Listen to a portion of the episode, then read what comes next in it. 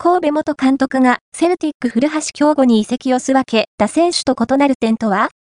スコットランド一部セルティック所属フォワード古橋京吾は、ブレンダン・ロジャーズ監督の元スタメンでの出場機会が減少。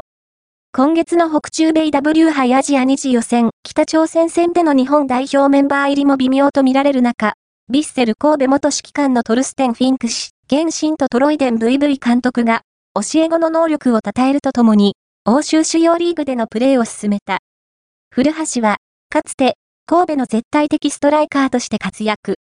2019シーズンには、フィンク監督のもと、元スペイン代表 MF アンドレス・イニエスタラと共に天皇杯優勝を成し遂げていた。